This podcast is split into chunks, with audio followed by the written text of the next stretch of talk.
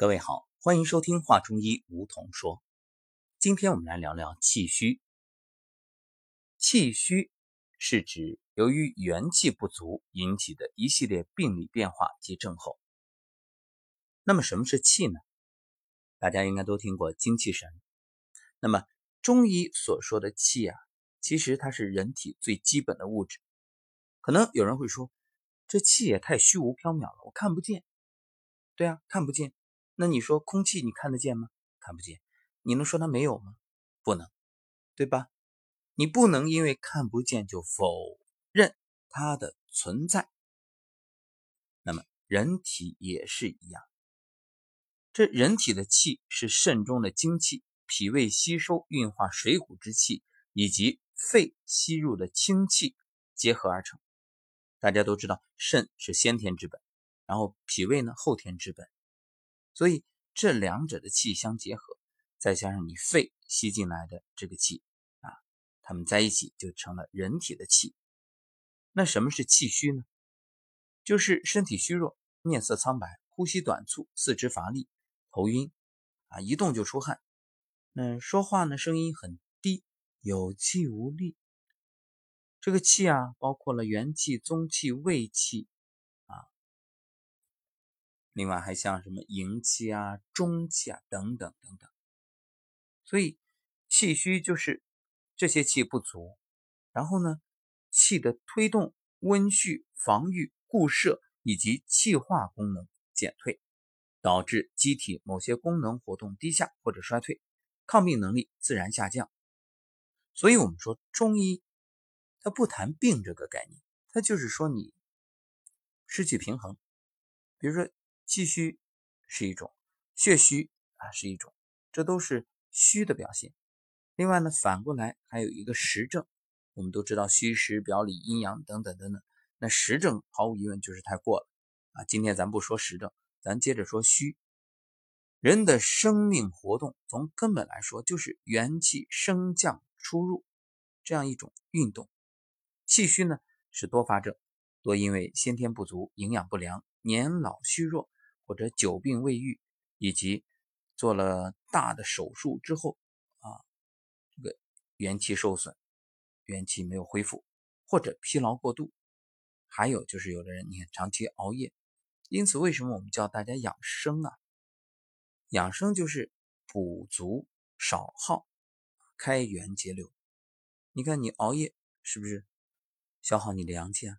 你喝酒是不是也消耗呀？所以。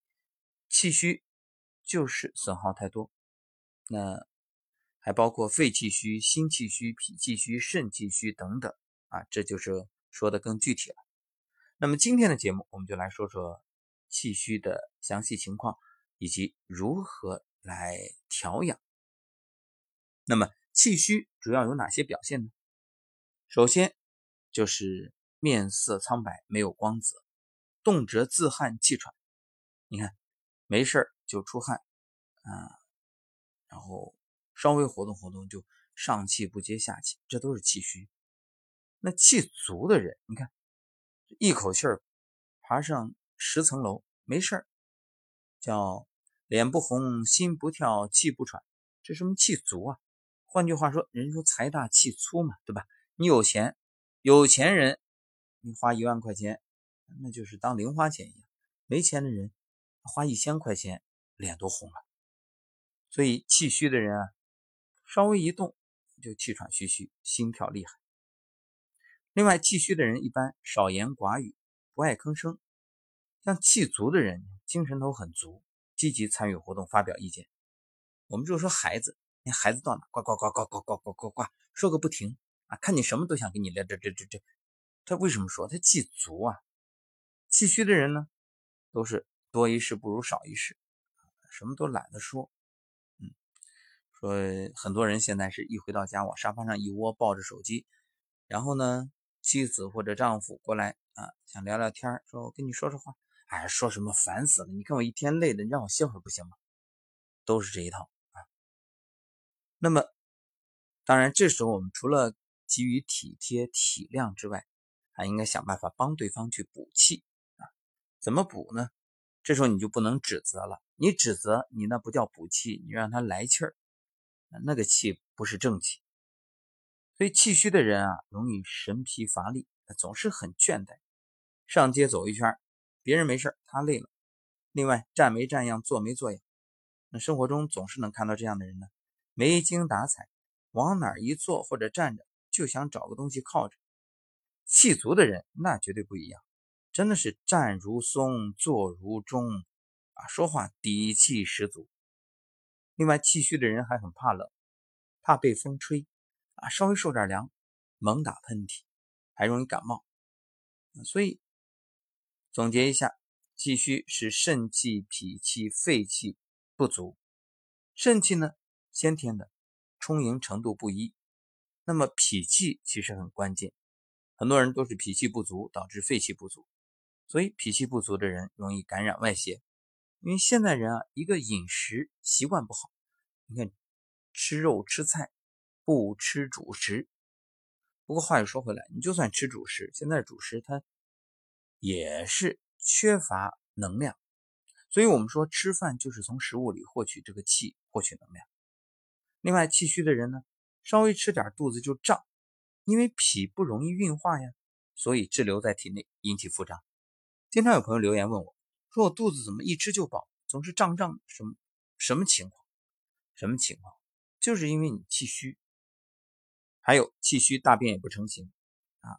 我们都知道，一看大便不成形，那就是脾虚，所以气无力固摄，大便容易滑脱。另外，我们再来说说舌诊，气虚的人，这个舌象有齿痕、牙齿印，为什么？因为气虚，所以体内很多没有排出体外的湿气，时间长了引起内脏器官和皮肤的肿胀。这些呢看不出来，因为内脏器官的肿胀你也看不到嘛。那么它和舌是相连的，所以肿胀的舌头反映出来的其实就是这个内脏的肿胀，因为它肿胀嘛，所以二十四小时都压在牙齿边上，你一伸舌头就会发现，哎，齿痕。如果这个舌苔啊在舌头上满了，这也说明体内湿重。一般来说。啊，舌苔应该是有的，你没有也不好，但是不能多啊。如果舌苔把整个舌头都铺满了，这个舌质根本看不出来啊，这就说明体内的水湿太重了。如果是白色的，那就是湿寒；黄色的湿热。这个舌苔越厚，说明体内的湿气越重。而舌头中间有裂纹呢，就说明脾胃气虚。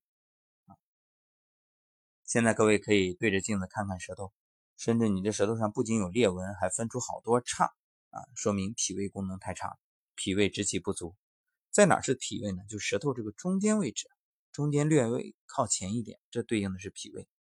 因为脾胃之气不足，无力生发舌苔，所以这个舌中就有沟、有壑、有纹，它补不上。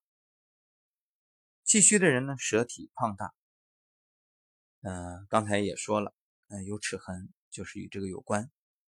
那么，如果没有舌苔，或者舌苔非常薄，整个舌头看上去白白的，这都说明你的正气虚啊，也是脾胃之气不足的表现。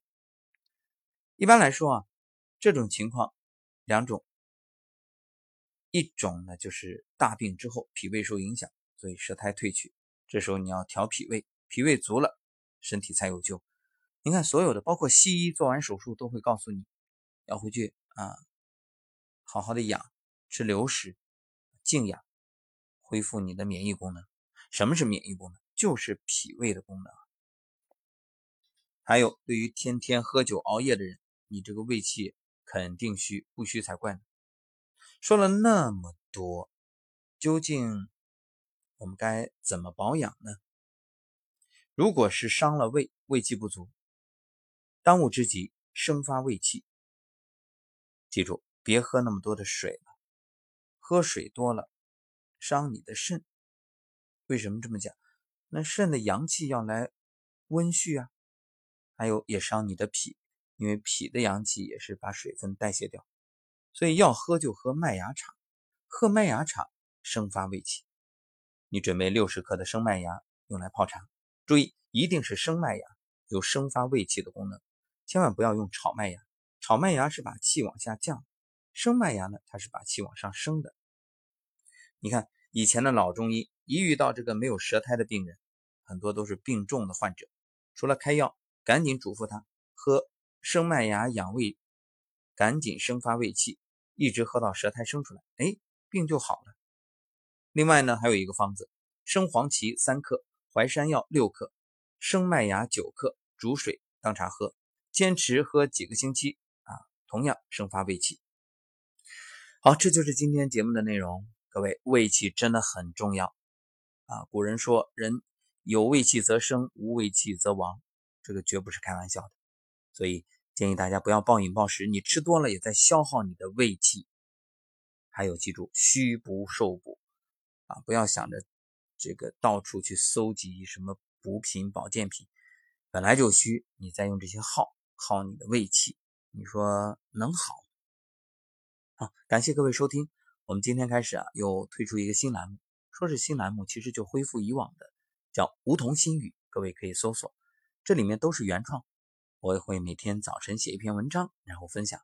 如果说晚间的梧桐声音疗愈是让你安眠，那么清晨的梧桐心语。让你振奋，在每个清晨醒来，余生这是最年轻的一天。祝你今天好心情。